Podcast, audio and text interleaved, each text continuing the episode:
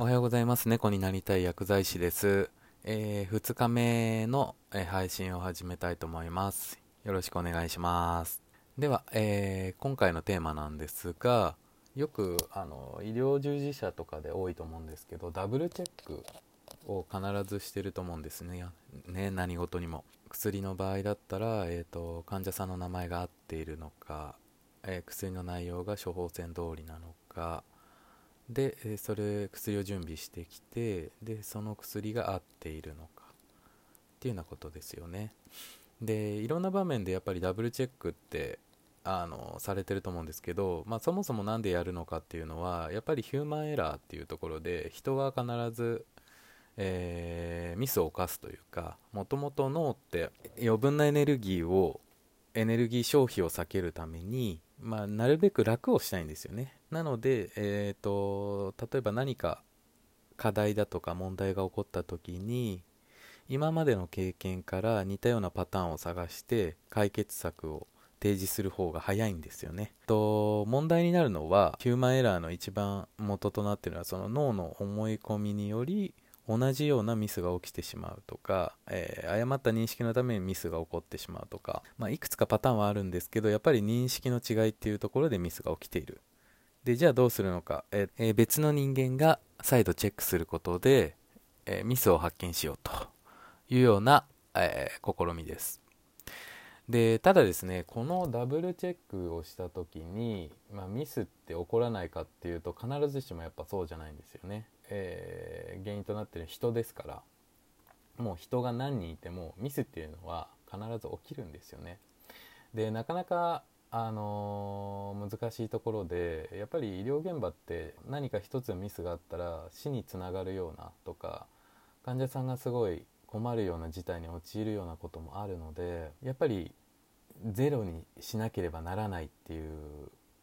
思いはあるんですよねみんな。なので自然と確認を増やそうだとかっていう風な流れになりやすいんですが、えっと、果たしてその効果ってどうなのかなっていうきちんと検証されているのかなっていうのを、えー疑問に思ったことがありまして、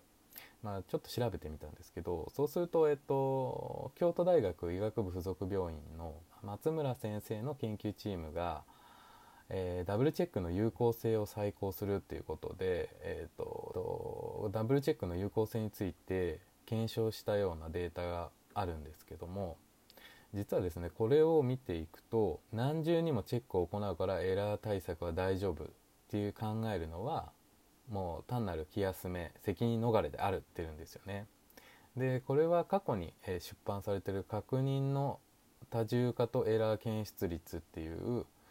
え文献で、え紹介されているようですでこの検討結果によりますと、まあ、ヒューマンエラーが起きる確率っていうところで1回確認するだけだと、まあ、約65%ぐらいってことでミスを防げたじゃああのダブルチェックした場合はどうかというと理論上は87%になるだろうと5回とミスを防げるのが確率が87%上がるだろうということで理論あ理論上はそうなんですが、えー実際やってみるとまあ大体80%と似たような値ですよね。でじゃあトリプルチェックしたらどうなるかっていうと、えー95%に上がると理論上は。なんですがじゃあ実際検証してみると65%なんですよね。はい。もう1人が確認するのと同じぐらいの値になっちゃうんですよね。で次に、えー40ですよね、え4人が、あのーチェックした場合はどうなるかっていうと理論上は98%になるんですよ。でじゃあ次5人やったらっていうと理論上は99%なんですよねほぼ100%になるっていうことでえじゃあ40、えー50やった方がいいんじゃないかってなるんですけど、えーさっきのトリプルチェックと同じような形で、えーと4人がチェックすると55%まで下がるんですよね。でじゃあ5人でやった時はっていうと60%なんですよね。なのでこうなってくると、まあ、誤差の範囲かもしれないですけど、まあ、正直1人でチェックした時と変わらないような値なんですよね。はい、なのであのこの検証結果から言えるのはその計算上の理論値と、えー、実際に検討してみた数値っていうのはダブルチェックの段階が非常に、まあ、近くて、まあ、なおかつ精度も高そうだっていうことが分かるんですよね。ということでこのこのデータからいくとまあトリプルチェックはあんま意味がないだろうやったとしても、えー、ダブルチェックだろうでまあじゃあなんでこんなこと起きるのかっていうと、まあ、先ほどお話ししたような、まあ、脳の構造にもよるんですけど、まあ、ややっぱりなるべくあの楽をしたいんですよね。であとはリンゲルマン効果といって社会的手抜きって呼ばれたりするんですけどこのリンゲルマン効果って何かっていうと1人で、えー、作業する場合の全体の力っていうところがあった場合に、まあ、例えば100%しましょう。で1人でやったらその作業っていうのは100%やらないとダメですよね。でじゃあ2人でやった時どうかっていうとまあおのおの100%出せたらいいんですけどあの一人一人93%ぐらいまで下がると。で、えっと、じゃあ3人になったらどうかっていうと85%でどんどん増やしていって8人にしたら49%まで下がるともうほぼほぼあ半分ぐらいまで手抜いてますよね8人ぐらいになるとつまりどういうことかっていうとやっぱり同じ、えー、作業について人の数を増やしていくと、まあ、求められる力っていうのはあの100%のはずなんですよね。ダブルチェックで言ったら1人目が見た時と同じような新しいまっさらな気持ちでもう一回チェックしてくださいっていう話なのでここは一人一人が100%本当はかかるはずなんですけど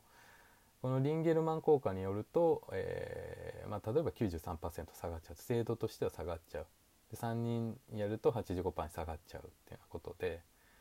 一人一人のその責任責任というかかける力っていうのがどんどん下がっていくんですよね。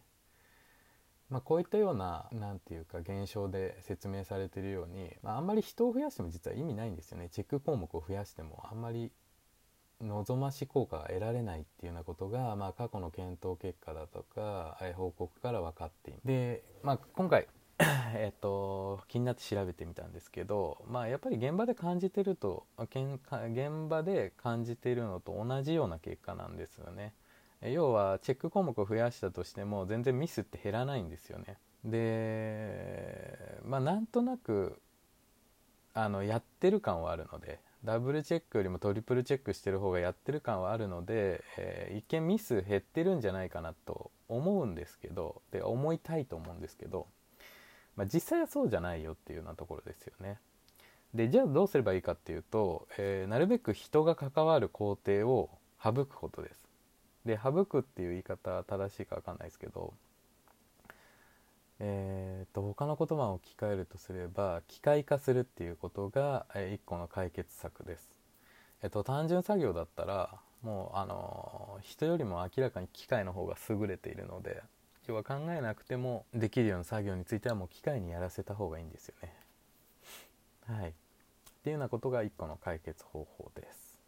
まあどうしても技術だったりとかコストだったりとか、えー、そういったところで、まあ、機械化できない部分もあるとは思うんですけどまあゆくゆくはやっぱり大体のことが機械化されていくんじゃないかなと思いますよね。はい、ということで、えー、今日はこれで以上です。ありがとうございました。失礼します。